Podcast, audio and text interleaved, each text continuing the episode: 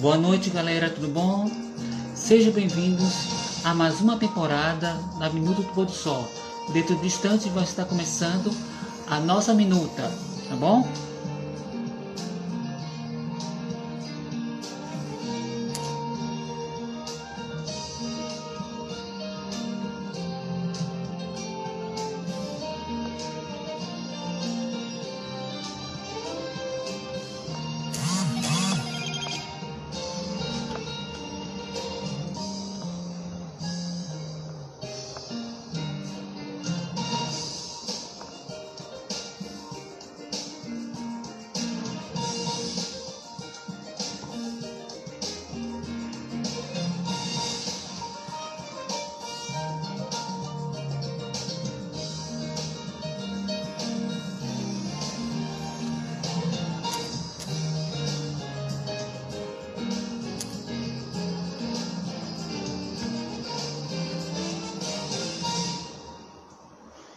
Sábado!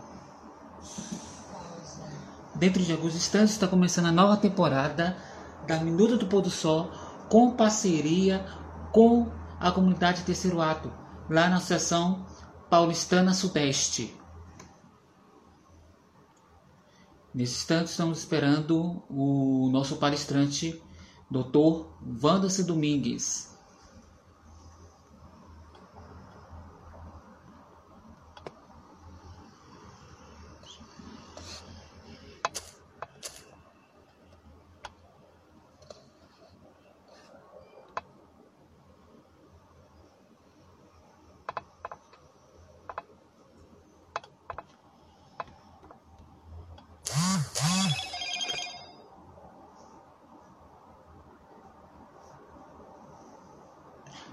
Nesse momento vamos estar ouvindo umas músicas, os louvores. Afinal, hoje é sábado, é dia de adoração, de, de contemplar o memorial da criação do Senhor.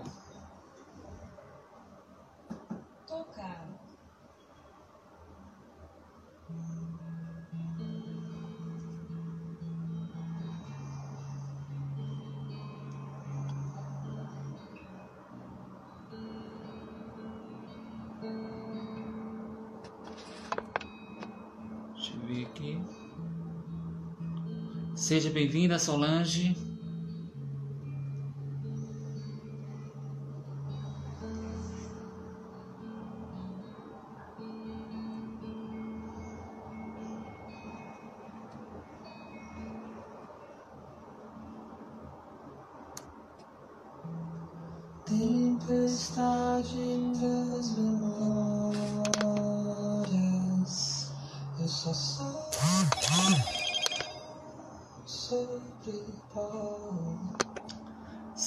Bem-vinda, Rose, a mais uma Minuto do Pôr do Sol.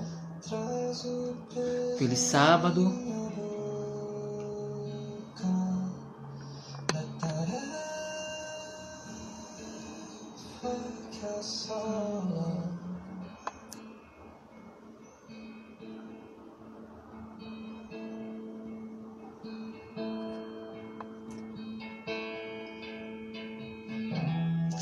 E hoje vamos estar falando sobre o ceticismo e a fé. Esse tema, ele, ele desde que é mundo é mundo, ele percorre durante toda a história humana a respeito do ceticismo e a fé.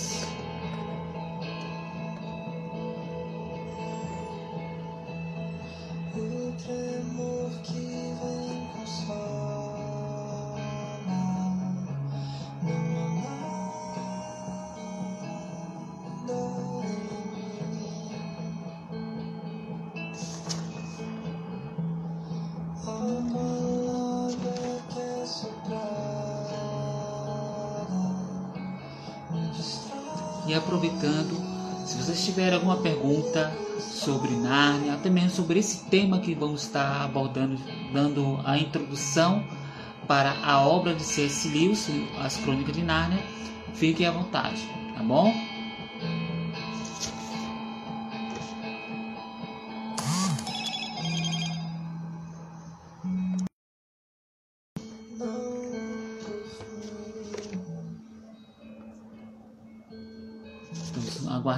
Wanderson chegar.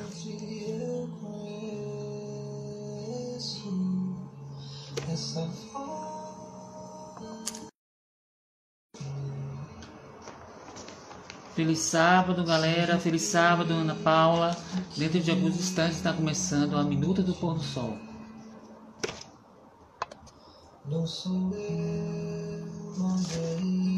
Aguardando aqui, vamos chegar. Se o que eu disser não for mim, eu sou e não Ana Paula. Feliz sábado a todos.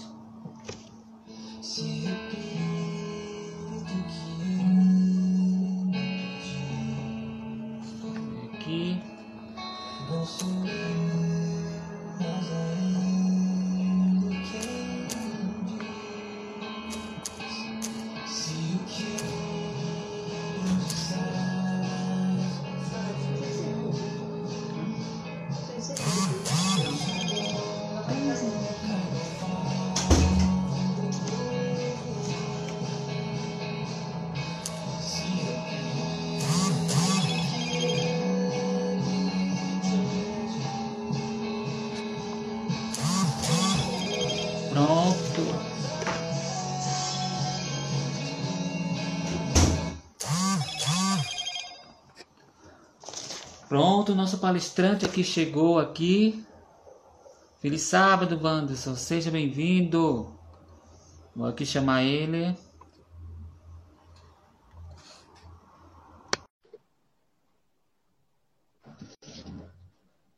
Aguardando. E aí, Daniel, tudo bem? Tá me ouvindo bem? Tudo bem? Estou ouvindo alto e bom som. Feliz sábado, amigo. Maravilha. Feliz sábado, feliz sábado. É um prazer estar aqui com vocês. Com certeza. E nós estamos começando uma nova temporada da Minuta e gostaria que saber de você o que, que vamos esperar dessa nova temporada, Wanderson. Rapaz, a gente tem muita coisa, né? Hoje a gente está fazendo aqui, mandar meu abraço para a galera que está acompanhando a gente pelo Insta, pedir para divulgarem também, né? Mas a gente está fazendo hoje pelo Insta aqui, Dani, e a partir da semana que vem nós vamos fazer no sábado à noite do, do projeto Terceiro Ato. Então, Comunidade Adventista Terceiro Ato, tanto YouTube quanto Facebook. Daniel vai entrar ao vivo de lá com a gente também para saudar, para fazer as perguntas. E nós vamos fazer a transmissão de lá junto com o Fábio, com toda a nossa galera. Mas hoje a gente está aqui, nós vamos falar um pouquinho sobre fé, ceticismo, até porque Lewis, que é o autor das Crônicas de Nárnia, é, ele, ele foi um cético boa parte da sua vida, né, um ateu, mas depois se converteu ao cristianismo e virou um dos principais defensores do cristianismo. Então a gente vai falar um pouquinho disso, quero comentar um pouquinho sobre Lewis ainda, mas a partir da semana que vem, é, eu não sei se a galera tá vendo aqui atrás, ó, tá vendo ali, Dani? Olha lá, Eu tô tem vendo, aqui os quadros de Aslan, né? tô aqui também. ó. Semana que vem nós vamos começar. Olha só, hein? Quem sabe o Daniel não, não se anima, galera, e sorteia pra gente aí uns livros. Vou dar até ideia de uns livros aqui, ó. Tem uns livros aqui. É, quem sabe ele não sorteia essa camisa bonita aí, eu tô querendo ganhar também. Mas nós vamos começar a série no sábado que vem à noite, a partir das 19 horas, o outro nome de Aslan, tá bom? Então nós vamos estudar aqui a série As Crônicas de Nárnia, de um ponto de vista literário, semiótico, teológico, filosófico e um monte de óticos aí. E a galera tá convidada a assistir aí, tá bom? Com certeza. Wanderson, fique à vontade. Agora é com você sobre esse tema proposto. Maravilha. Muito bem, então. Dani, eu queria convidar a galera aí. Posso fazer uma oração com a galera? Não sei se você já fez. Para Claro. nós estudarmos aqui, eu estou com a minha velha Bíblia aqui. Vamos lá, vamos juntos orar. Senhor Deus e Pai, obrigado pelo sábado que se aproxima, por este momento de minuto de pôr do sol. Pelo projeto que o Dani vem encabeçando já há muito tempo, idealizando há muito tempo, e pela oportunidade de juntos estudarmos a tua palavra, Senhor. Fique conosco agora, abençoa todos que estão aqui acompanhando, que vão entrar ainda. Eu te peço por Jesus. Amém. Amém. Dani, vamos combinar uma coisa com a galera aqui? Eu vou falando, tá? Eu vou falando aqui com a galera, e aí você vai vendo aí as perguntas, se alguém quiser colocar é, alguma Sim. pergunta também, tá bom? Aí a galera vai é, poder acompanhar com a gente aí e, e colocando as perguntas aí também é, aí no- nos comentários, pode ser? Pode ser sim. É, eu, tenho, eu tenho aqui alguns livros. é, posso pegar ali rapidinho, Dani? Pode sim. Rapidinho ao vivo, assim? É um segundo. Vocês estão me ouvindo aí? Tá bom? Aqui eu tenho um pouquinho da coleção de Lewis. Olha aqui, Dani. Aqui a minha coleçãozinha de Lewis, dos meus livros de C.S. Lewis. Dá pra ver aí? Então, Eu tenho alguns outros ali também, né? Eu tenho uns aqui atrás. É, eu tenho aqui as Crônicas de Nárnia, né? Que eu já li, reli várias vezes. É, esse daqui é novo, estou começando a ler. Deus no Banco dos Réus, de C.S. Lewis. Tá? Sim. Depois a galera do C.S. Lewis me, me paga aí pela propaganda. É, aqui um livro só sobre histórias, né? De C.S. Lewis aqui. Lewis era um ávido leitor, então ele conta com destreza várias histórias.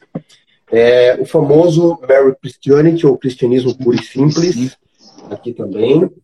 Meus Quatro Amores, eu vou fazer uma série no terceiro ato sobre isso, Meus Quatro Amores também. Só coisa Bom. boa, viu? O Peso da Glória. O Peso da Glória. Lewis era um grande leitor de Chesterton e ele fala um pouquinho aqui sobre essa questão do homem religioso. Tá? A famosa. Esse aqui foi um livro que deu prêmio ao C.S. Lewis, né? um dos maiores prêmios que ele ganhou em literatura. Tá? Opa! Ao vivo. Tá caindo aqui algumas coisas. Meu suporte aqui. Voltou. É, aqui, Cartas de um Diabo ao Seu Aprendiz. Uhum. Tá bom? E aqui, A Última Noite do Mundo, não é? A Última Noite no Mundo. Muito legal também. Então, aqui é a minha coleçãozinha de livros, tá bom? Deixa eu mostrar aqui pra galera de novo. É, morrer de inveja. a minha coleçãozinha que eu recomendo de livros. Ele escreveu 42 livros, se não me falha, tá? Tem dois apenas que são póstumos. Eu não tenho todos. Tem alguns outros ali também. Mas eu sou um ávido leitor aqui de Lewis. Tá dando pra ver direitinho a imagem? Me ouvir bem, Dani? Vai me avisando aí, tá? Tá dando pra, Tá tudo o- certinho. tá, tá pra ouvir. Então, a Tá... abolição do homem, acho que eu vou mostrar. Muito bem. Então é o seguinte, galera. é, Aqui tá de novo as crônicas de Nárnia. Já li, reli, tá velhinho já, mas. Enfim. Ah, nós vamos, então, comentar hoje um pouquinho sobre é, ceticismo, sobre fé. Vamos falar um pouquinho. A Sara tá falando que tem essa coleção. Sorteia pra gente aí, Sara. Essa coleção aí, hein? Quero mandar um abraço para a Regiane. Regiane, tem orado muito por você, tá bom? Ah, então é o seguinte, galera, nós vamos estudar um pouquinho aqui. Vamos bater um papo, você vai colocando aí suas dúvidas e questões também, é, sobre ceticismo e fé, né? Porque C.S. Lewis, ele, ele foi um grande cético, um grande ateu, né? Ele foi professor em Oxford, depois em Cambridge, e pela ruideza do pai, a forma como ele foi educado, ele teve um professor ateu, inclusive, que o guiou ao ateísmo, e C.S. Lewis foi um grande crítico da fé. Ele cresceu num lar cristão, mas como muitos, inclusive filósofos, não é?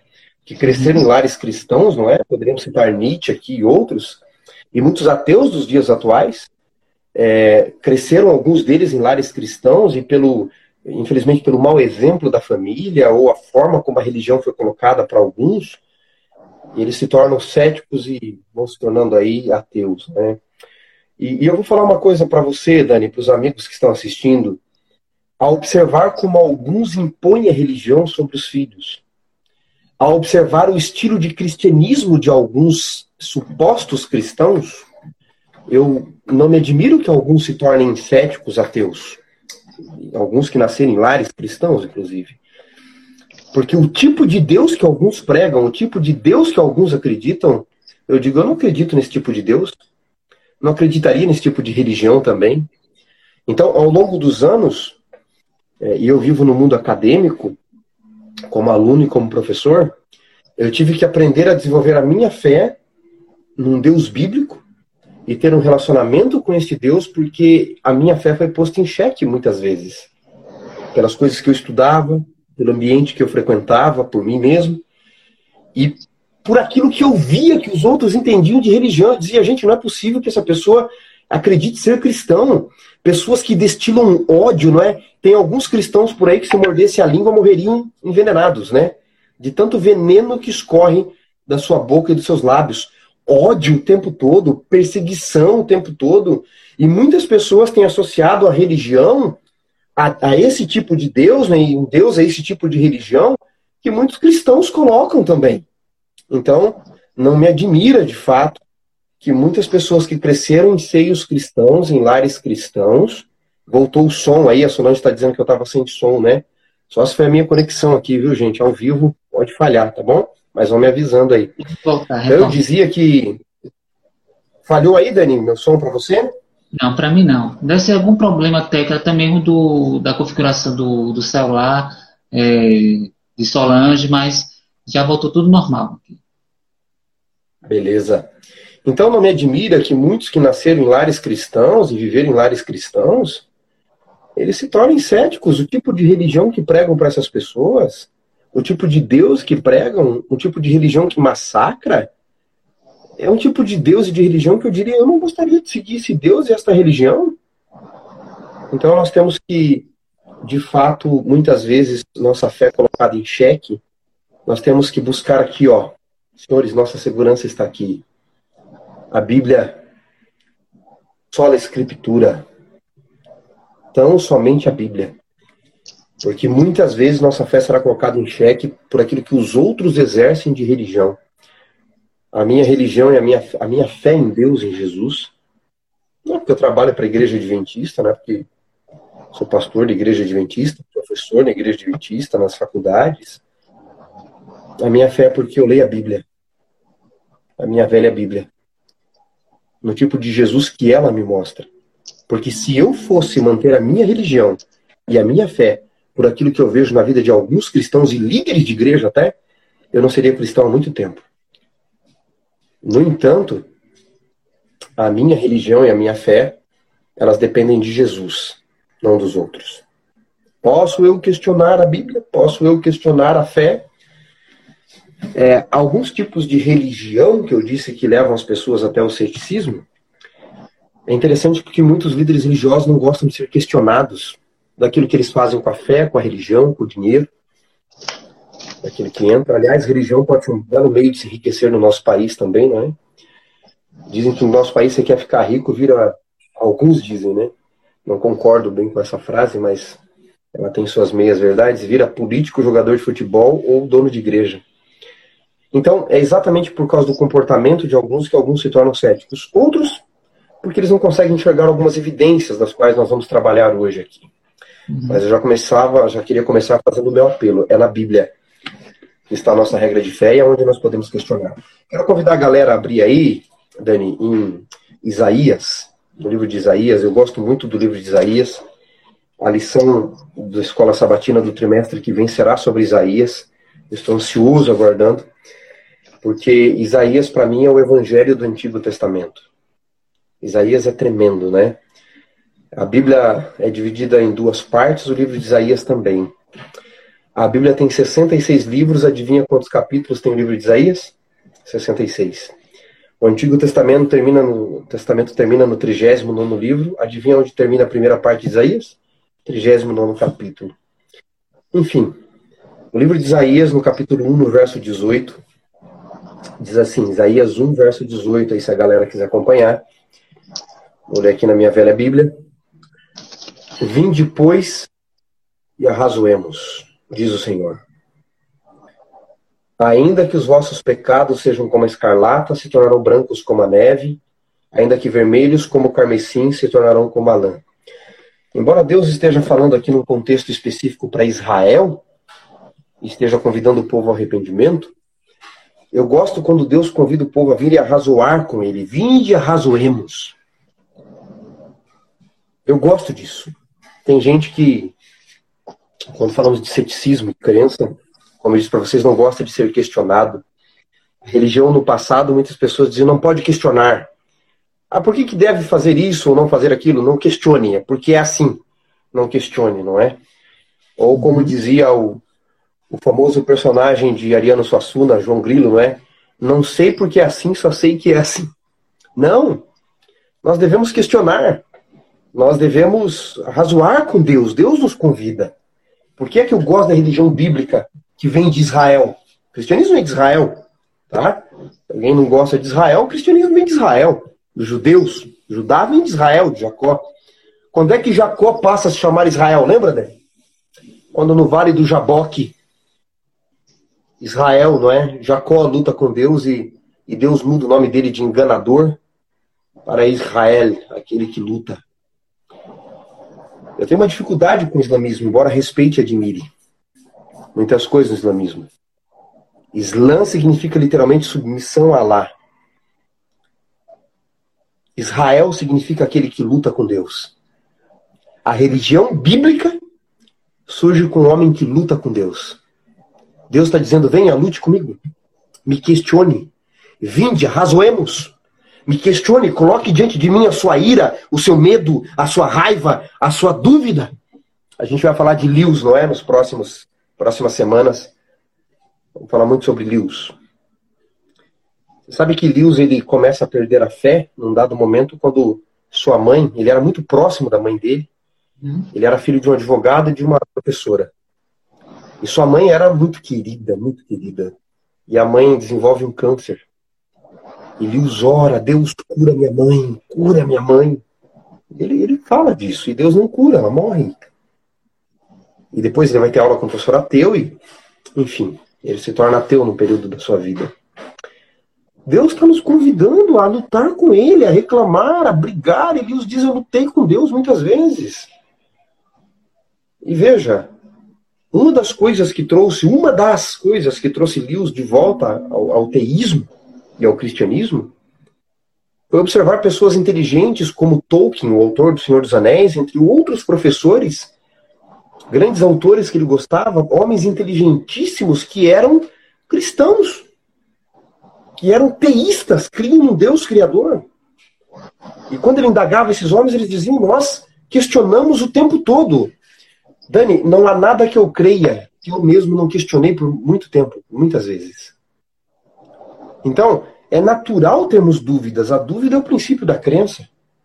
Agora, nós temos que ser honestos em nossas dúvidas. O que me incomoda é que alguns que se dizem céticos e descrer da Bíblia, eles não querem questionar com sinceridade, verdadeiramente. Eles querem apenas achar argumentos para combater. Nosso país vive, por exemplo, uma polarização na, na política, não é? De um lado a extrema-direita, de outro lado a extrema-esquerda. Desculpem aí os sociólogos e, e filósofos de plantão, mas eu não acredito que no Brasil de fato exista direita e esquerda, na origem do termo mesmo. Eu não acredito. Eu acredito que existam políticos com interesses próprios é, se apropriando de discursos. E eu não tenho político de estimação, então eu posso falar mal da direita, falar mal da esquerda, falar mal do centro, falar bem da direita, bem da esquerda, porque eu não tenho político de estimação. Eu sou, eu sou um teólogo e filósofo. Eu, eu não preciso ter político de estimação. Eu posso questionar o tempo todo. Não há problema.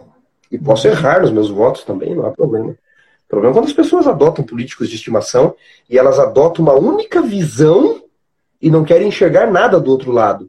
Eu só quero ver o outro lado para criticar, seja lado A ou lado B. Não estou aqui defendendo ninguém. Isso acontece na religião.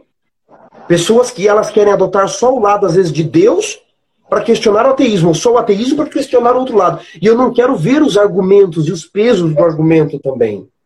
Ravi Zacarias, um grande apologeta, defensor da fé.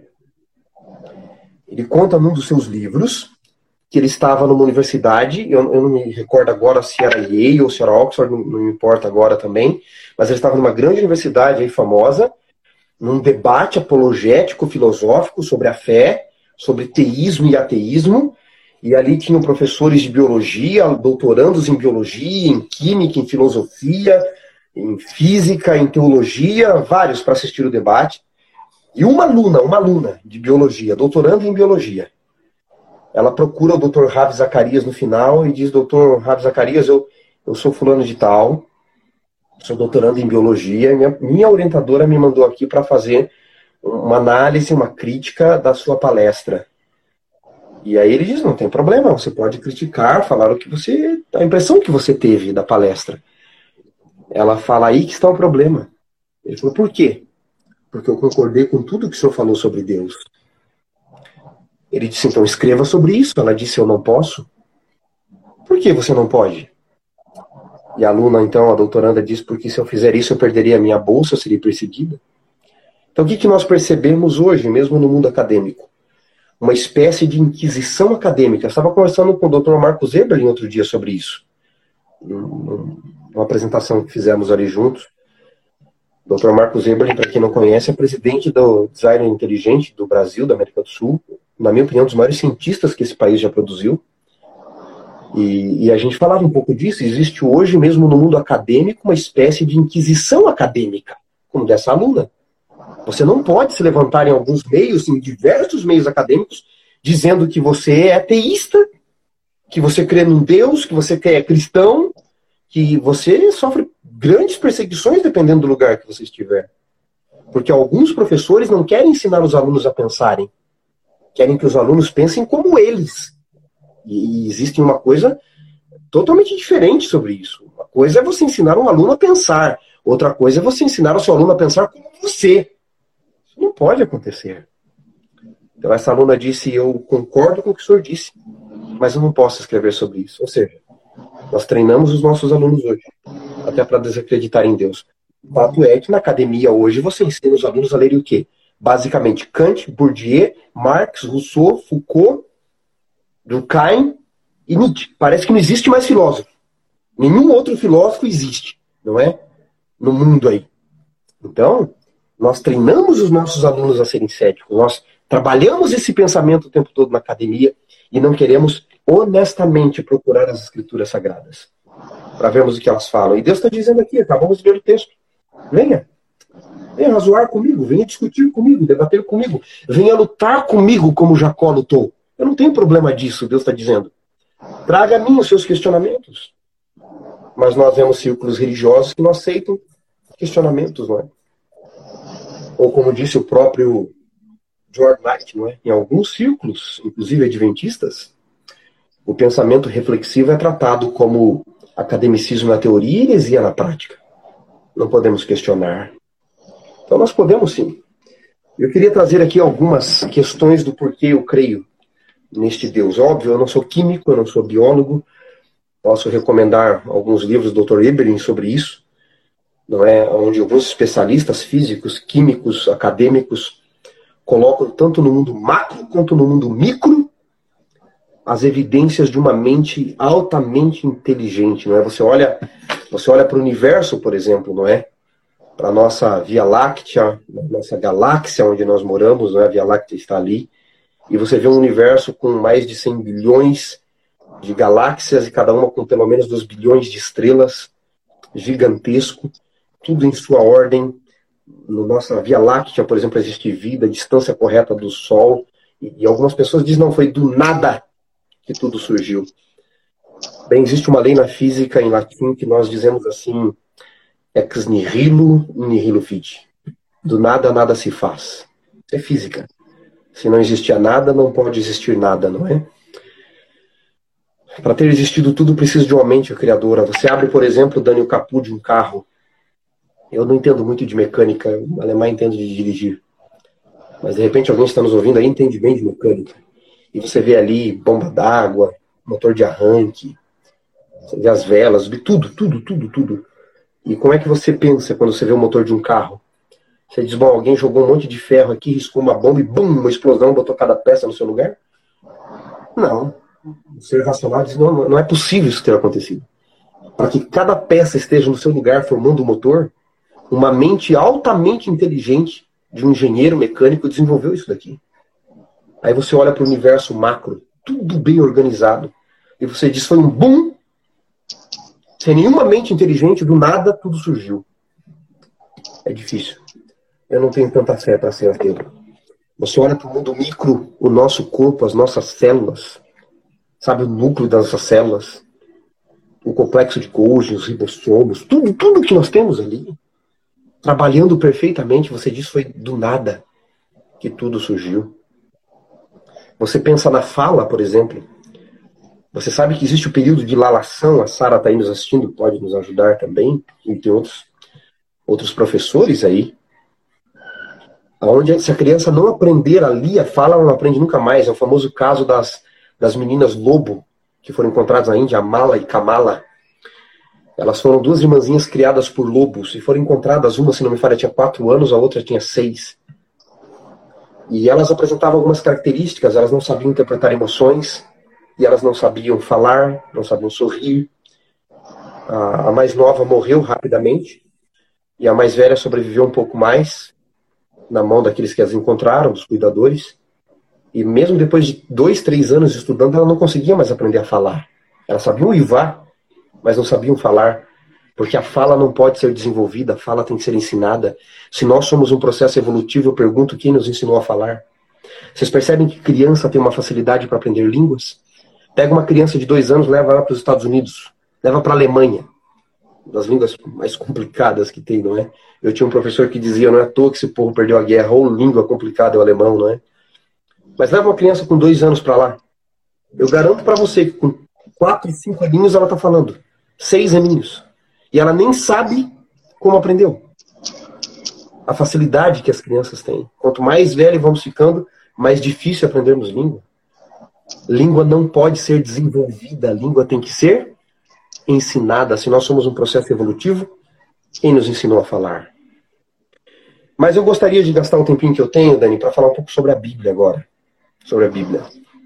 No livro de Eclesiastes, Eclesiastes, capítulo 3, no verso 11. Como vocês acham aí? Deixa eu tomar meu suquinho estratégico aqui. Dani, você pode me interromper aí, tá? A galera também, hein? Tá bom? Não pode ser um. Tá bom? Não quero que seja só um monólogo, não, tá bom? Colocando tá aí alguma coisa. Eclesiastes quanto, mano? Pra Eclesiastes... aqui pra galera. Eclesiastes 3, verso 11. Eclesiastes 3, verso 11 diz assim: Tudo fez Deus formoso no seu devido tempo, e também pôs a eternidade no coração do homem, sem que este possa descobrir as obras de Deus que Deus fez desde o princípio até o fim. Aqui Salomão nos fala que Deus, ao criar o ser humano, colocou o infinito, né? A palavra aqui é, eternidade, a palavra hebraica olam, significa infinito. Deus colocou infinito, a necessidade do infinito no coração do homem. A Suelen está dizendo aqui que gostou da minha xícara. Depois o Dani sorteia uma xícara assim para vocês. Eu tenho do Superman, do Batman, eu tenho do do Groot. Depois eu pego a do Groot para vocês verem ali, bem legal.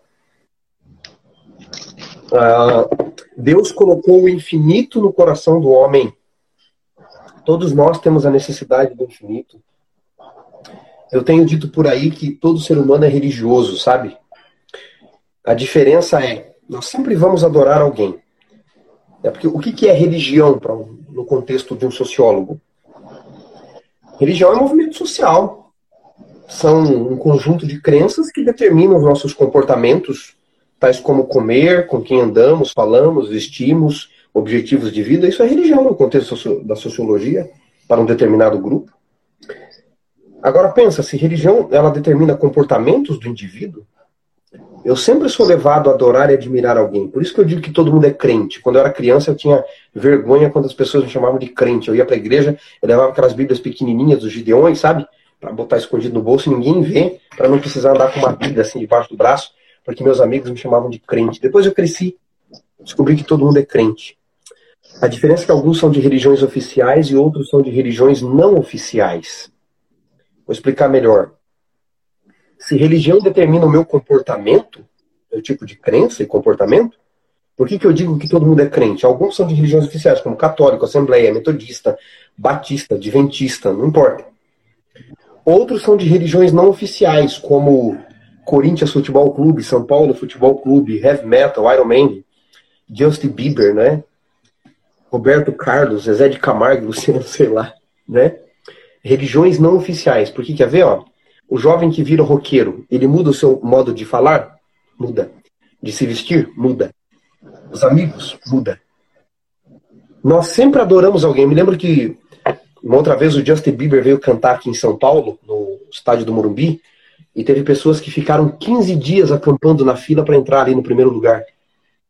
Outras quatro dias. Veja, eu não vejo ninguém nas igrejas aí, igreja que eu prego, por exemplo, no terceiro ato, passa lá quarta-feira alguém acampado com a barraquinha. O fulano, tá fazendo o que aí? Tô aqui na fila porque eu quero ser o primeiro a entrar. Mas para ver o cantor ficam.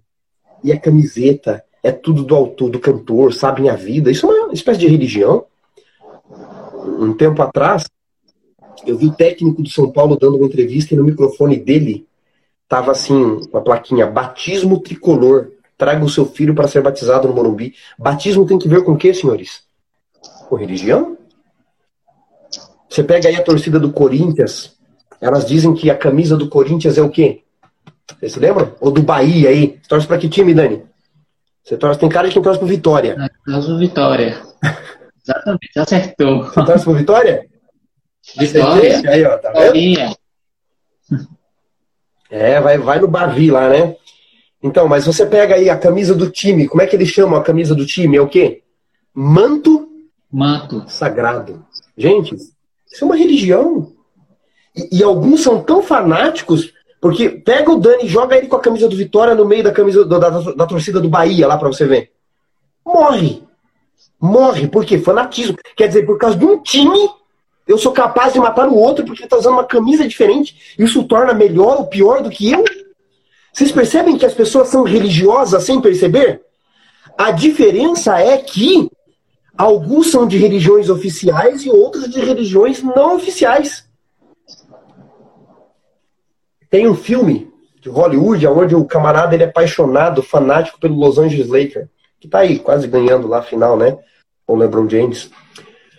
É, e aí o filme vai mostrando, ele, ele é muito fanático, é meia do time, cueca do time, tapete do time. No dia do jogo do Los Angeles Lakers, ele não pode pisar com o pé esquerdo primeiro, tem que ser o pé direito. Fanatismo religioso. E aí o filme vai se desenrolando, ele se apaixona por uma moça e ela se cansa, não é? De. Ela se cansa do fanatismo religioso dele e ela diz assim: ó, ou Los Angeles Lakers ou eu. E aí, né, você sabe, né? Sinto saudades dela. Ele prefere o time do que a menina. E aí um dia ele tá assistindo o jogo do Los Angeles Lakers e, e, e, ele começa a lembrar, vai passando no filme, né? Como se ele estivesse lembrando as cenas com ela, tal, românticas. E tem um menininho do lado, ele conta a história. Olha, ela pediu para escolher entre o Los Angeles Lakers e ela. Uma criança. E ele bota a mão no queixo e diz assim: Ai, mas eu amo tanto Los Angeles Lakers. E aí o menino diz assim: Mas o Los Angeles Lakers ama você? Pergunta para ele: O Los Angeles Lakers ama você? E aí cai a ficha. Senhores, todos nós somos religiosos do Iron Maiden, do heavy metal, do Justin Bieber. Sei lá. Qual, qual a sua religião? Do São Paulo Futebol Clube, do Vitória Futebol Clube, Bahia, do Corinthians. Todos nós vamos adorar e admirar alguém, isso vai mudar os nossos comportamentos. A minha pergunta é: o seu cantor ama você? O seu time de futebol morreria por você? Você não tem conta para pagar, dinheiro para pagar a conta no fim do mês, eles vão lá pagar por você? Agora, se você falar daqueles que são a religião de Jesus, Jesus ama você? Que diz João 3,16?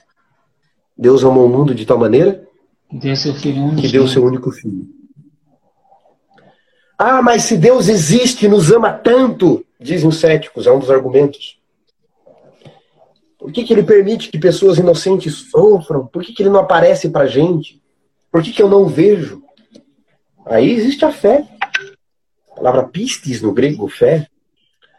Sabe o que é curioso, Dani? No capítulo 20 de João, deixa eu pegar o texto aqui, ele é longo, mas eu vou citar para vocês conferirem depois. João 20.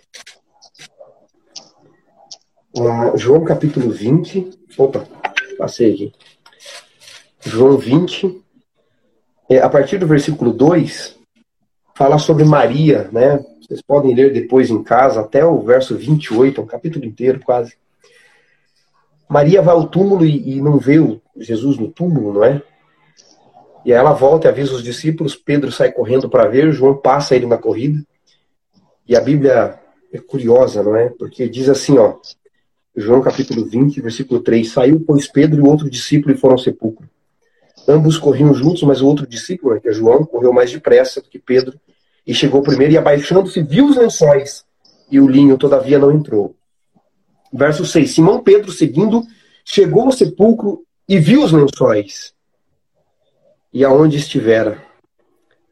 Verso 8: Então entrou, entrou o outro discípulo e chegara primeiro ao sepulcro e viu e creu.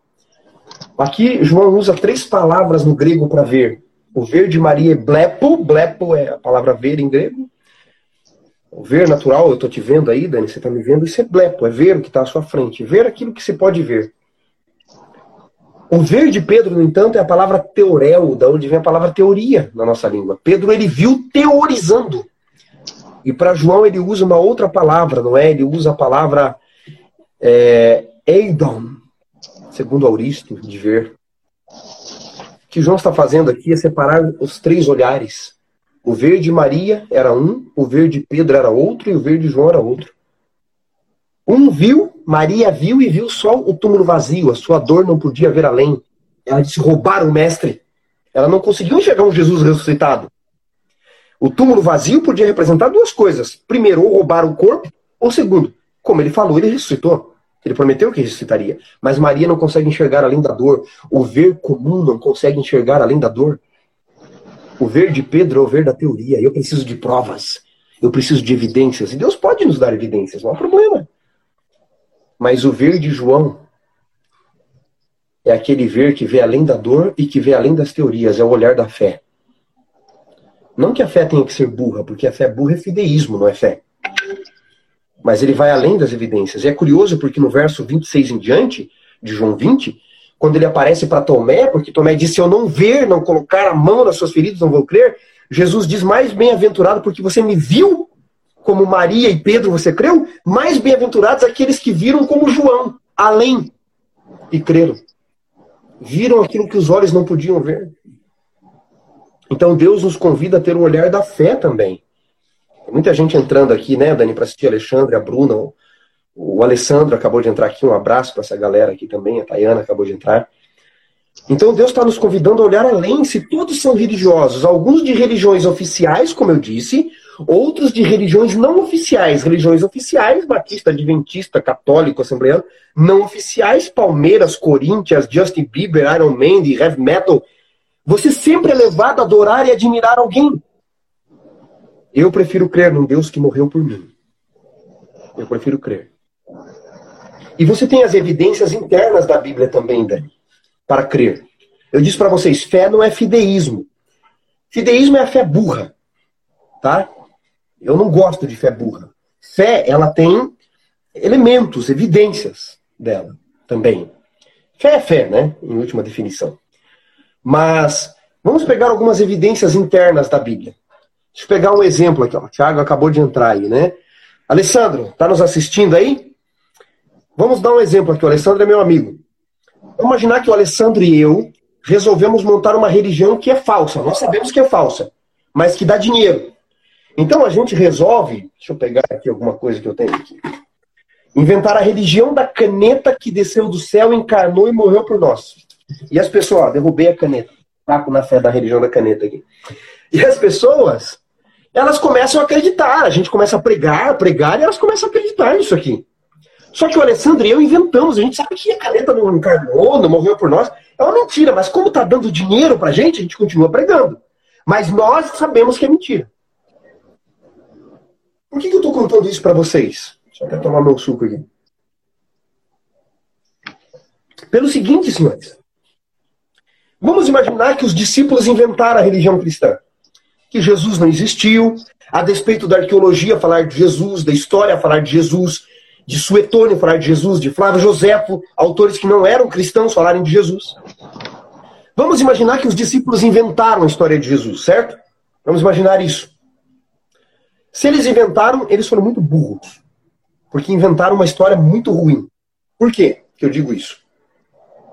Quem acreditar num Deus que nasce de uma virgem, pobre, humilde, os deuses eram poderosos, que escolhe 12 homens fracos, ignorantes, e esses o abandonam e termina morto numa cruz. Que, que, que história de vitória é essa que alguém queria seguir? Ninguém queria seguir.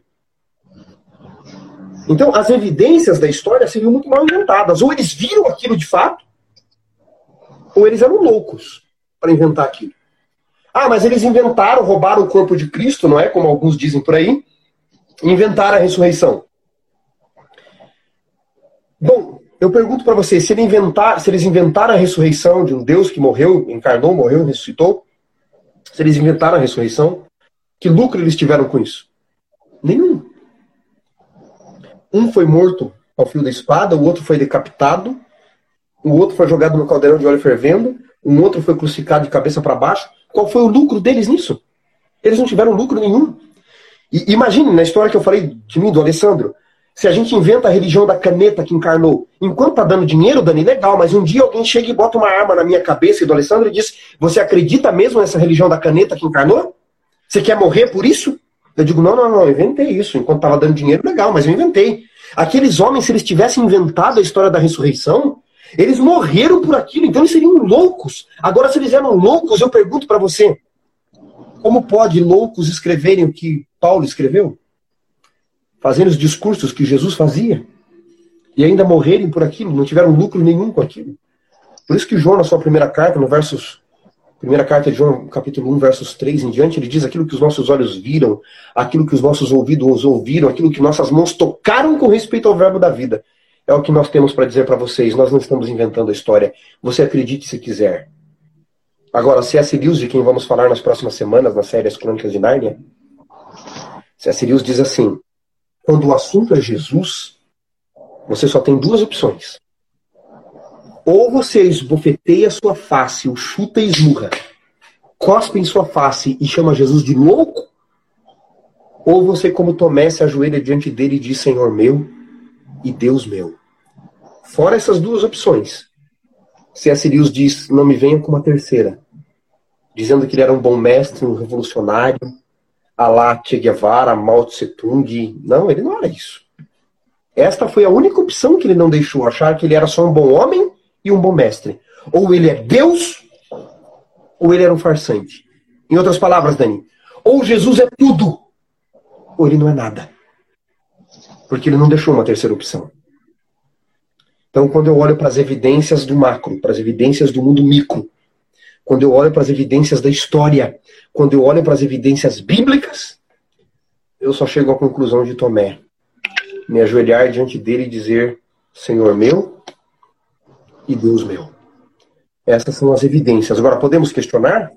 Podemos levantar diversas perguntas? Não há problema. Mas sempre com o coração puro para aprendermos. Para aprendermos. Muitas pessoas, Daniela, seguem aquilo que eu chamo de trilho do bezerro. O trilho do bezerro por causa de um poema de Sam Walter Fossen. Tanto aqueles que creem quanto aqueles que descreem.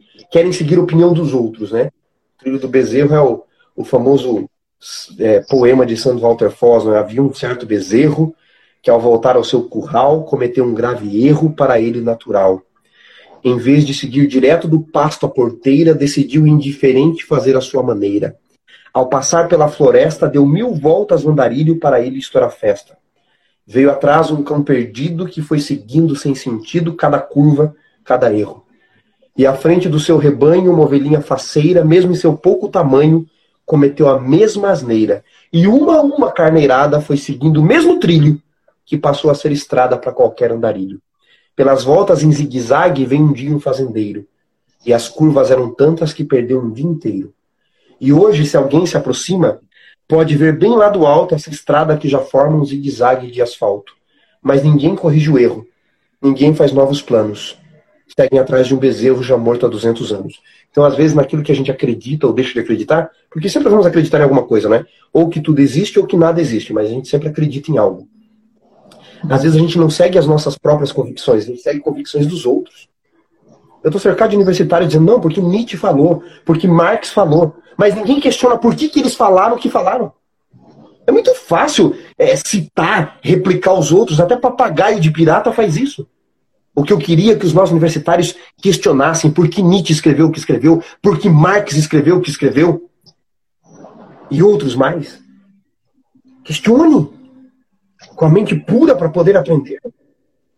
Eu gosto muito de quando Jesus está diante de Pilatos, Dani. Eu vou, vou acabar porque eu estou falando demais aqui já, né? Estou aí uns 40 minutos. Mas quando Jesus está diante de Pilatos, lá no, no Evangelho de João, há algo muito interessante, se a galera puder acompanhar aí. Evangelho de João. Ele está ali diante de Pilatos. E, e, Pilatos o questiona, não é? Pilatos o questiona. Pilatos diz assim no verso 37: Tu é o rei dos judeus? Tu é o rei dos judeus? Ele está questionando Jesus. Num dos questionamentos, quando ele questiona Jesus, Jesus olha para Pilatos e diz assim: esse questionamento que você está fazendo vem de ti mesmo ou outros te disseram a meu respeito? E aqui tem uma lição muito grande, senhores. O que você pensa sobre Jesus ou discorda de Jesus vem de ti mesmo? Ou é porque teu pai e tua mãe fizeram uma religião muito legalista, massacrante? É porque o teu líder religioso foi abusivo? É porque as pessoas que eram religiosas falaram mal de você? É porque te perseguiram, a igreja te abandonou? Por que, que você pensa isso sobre Jesus? Vem de ti mesmo ou outros fizeram isso contigo? Como Jesus questiona Pilatos, não é? Vem isto de ti ou outros questionaram? Nós devemos pensar um pouco sobre isso. Wanderson. E respondemos sinceramente. Estão me ouvindo aí? Sim. E respondemos sinceramente. O que eu penso sobre Jesus? É por aquilo que os outros apresentaram de religião? ou eu tenho evidências sobre isso? Eu prefiro crer em Cristo por todas as evidências históricas, arqueológicas, bíblicas, que a Bíblia também é um livro de referência, e também pela experiência daquilo que eu tenho, tenho tido com Cristo. Há uma parábola, Dani, de que um dia, no Oriente Médio, conta-se uma parábola de que um dia a verdade e a mentira foram nadar no rio. Estavam lá nadando, tiraram as roupas e foram nadar. Mas a mentira, muito astuta, saiu primeiro e, e pegou a roupa da verdade e se vestiu com as roupas da verdade. E saiu. E largou ali as roupas da mentira. E diz o conto do Oriente que a verdade preferiu andar nua do que usar as roupas da mentira. Só que o tempo passou e as pessoas preferiam uma mentira transvestida de verdade do que a verdade que andava nua e crua. Ainda hoje as pessoas não querem ter evidências, não querem abrir o coração para isso. Mas se você der uma chance, uma só chance para Deus, como ele diz, vinde e arrazoemos. Deus vai se mostrar um Deus vivo na tua vida. Eu sei que há muita coisa para questionar, muita coisa para a gente conversar, mas é um pouquinho daquilo que eu penso sobre fé, ceticismo e razão. Anderson, foi okay? fantástico essa, essa colocação. É, eu queria falar com, eu queria tirar uma, uma, uma dúvida com você, se você me permite. Pode ser? Beleza. Uhum. Pois é, é a gente falou sobre o ceticismo. Então, o ceticismo seria a ausência e a negação sobre a verdade divina absoluta, né? E seria interessante apontar que a primeira, a primeira indagação do ceticismo, né? Podemos dizer que é, ali na, na conversa de, da serpente com Eva, né? há um, uma característica do, do, próprio ceticismo, né, através de, da, da fala da, da serpente para Eva, em relação a isso? Veja, o, o, o, ceticismo, Dani, ele é o questionamento de conhecimento, de fatos, de opiniões, não é?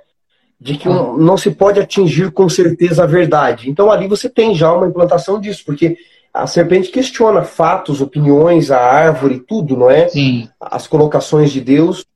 E, e diz: Deus não tem plena verdade. Hoje você vê muita gente dizendo assim: a única verdade é que não existe uma verdade, não é? Ninguém pode dizer que tem a verdade. Senhores, a verdade tem que existir. Uma vez um professor falou isso para mim em sala de aula. Ele disse assim: a única verdade universal é de que não existe a verdade universal. Eu brinquei com ele e disse: professor, a sua frase é autocontraditória. Ele disse: por quê? Ora, porque se a única verdade é de que não existe a verdade, a tua verdade de que não existe verdade também não é verdade. Logo eu posso continuar acreditando na verdade. Percebe? Ela é autocontraditória. A verdade tem que existir. Só que as pessoas preferem dizer que ela não existe para poder usar os seus próprios argumentos, adaptar as coisas à sua vida. E outra coisa, a verdade, além de existir, porque senão qualquer coisa vale, imagina, se qualquer coisa valer, eu falo, não, a minha verdade é que eu acho que eu tenho que matar o cara que usa óculos. Pronto, você está perdido. Não é assim que funcionam as coisas. Cada um ter a sua verdade. Tem que ter uma verdade universal e maior para nos guiar. E um outro detalhe da verdade, senhores, é de que a verdade ela não pode ser inventada, ela no máximo pode ser descoberta. Vamos pegar aqui um exemplo. A lei da gravidade é uma verdade nesse planeta ou não é? De que a Terra traz corpos menores para o seu centro. Bom, se você decidir ignorar, ela não, não deixa de existir. Olha que curioso, a verdade não depende de mim para existir. Ainda que eu ignore, ela continua existindo. É só você subir num prédio de 20 andares e pular para você ver se ela continua existindo ou não. Você não vai subir, você vai descer. Então a verdade não pode ser ela pode até ser ignorada, mas não deixa de existir porque eu ignoro. Outra coisa, ela não pode ser descoberta. Quando Newton descobre a, a questão da gravidade, ele não inventa, ele descobre porque ela já existia. Mesmo antes dele sistematizar, era só você pular. A Terra continuava atraindo os corpos menores para o seu centro. Então, quando a serpente questiona, ela está lançando esse ceticismo de fatos, de opiniões, de que não se pode chegar à verdade. Isso é ceticismo. Não se pode chegar com certeza à verdade. E aí o que acontece? Se a verdade não existe, nós estamos correndo um grande perigo. Um grande perigo. Porque daí tudo aquilo que as pessoas acharem que deve ser verdade pode ser verdade. Alguns questionam dizendo assim, né? Eu vejo filósofos colocando isso. Que a verdade é como quatro cegos apalpando o elefante. O que apalpa a tromba acha que é o nome de uma mangueira. O que apalpa as patas acha que é o nome de um poste. O cego que apalpa a barriga acha que é o nome de uma parede. O que apalpa a cauda acha que é o nome de, um, de uma corda. E aí eles perguntam qual cego está certo qual cego está errado, do seu ponto de tato, né? Ponto de vista de tato. Ele diz: não, cada cego está olhando do seu ponto de tato. Assim são as religiões, cada um apalpa um pouquinho. Mas pera lá, calma lá. Ainda que os cegos não saibam que o elefante é elefante, o elefante não deixa de ser elefante, a verdade continua existindo. Perceberam? Os cegos estão errados. Ainda que eles sejam sinceros. Mas eles estão sinceramente errados. E alguém sabe que o elefante é elefante. Ou seja, quem contou a história. Não é porque o cego acha que é poste, ou que é cauda, ou que é mangueira, que o elefante deixa de ser elefante. Ó, o Xande e a Bruna estão comentando aí. Tudo é relativo hoje em dia nesse mundo líquido. Tudo é relativo porque cada um quer ter a sua verdade. Porque quando a verdade está baseada na Bíblia, eu tenho que adaptar a minha vida à Bíblia. Mas a maioria quer adaptar o quê? A Bíblia à sua vida. Aí é mais fácil para alguns. É por isso, Dani. Então, de fato, a colocação está certa. Não sei se a galera tem mais algum questionamento, alguma pergunta aí sobre essa questão do ceticismo de fé, mas é bem por aí que estávamos comentando. Seja, se alguém tiver uma indagação, por favor, essa é a hora da verdade aqui para ser respondida. Vou mandar um abraço aqui, Dani. Pode Deixa eu mandar um abraço aqui para o professor Daniel Dantas, meu amigo. Daniel, professorzão, um abraço aí, feliz sábado.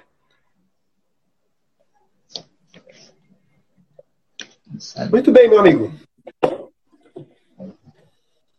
É isso. Pois é, enfim. Wanderson, eu agradeço a sua presença ilustre aqui na, na Minuta, né? Excepcional hoje, na sexta-feira. Mas na próxima semana será no sábado, ali com a comunidade Terceiro Ato, né? É, no, 19 horas, comunidade Terceiro Ato, Facebook. Sim. E às 19 horas, Facebook da comunidade, YouTube. Tem o endereço do. A nossa série com outro nome de Aslan. Estamos convidando a galera aí, tá bom? Certo. Então, muito, muito obrigado, Anderson. Deus abençoe vocês, você, viu? No seu ministério aí. E vamos abusar muito você Valeu, na, no outro nome de Aslan, viu? Obrigado, Dani. Obrigado a galera que acompanhou a gente aí. Eu que agradeço. Vai lá, né? Um Valeu. abraço.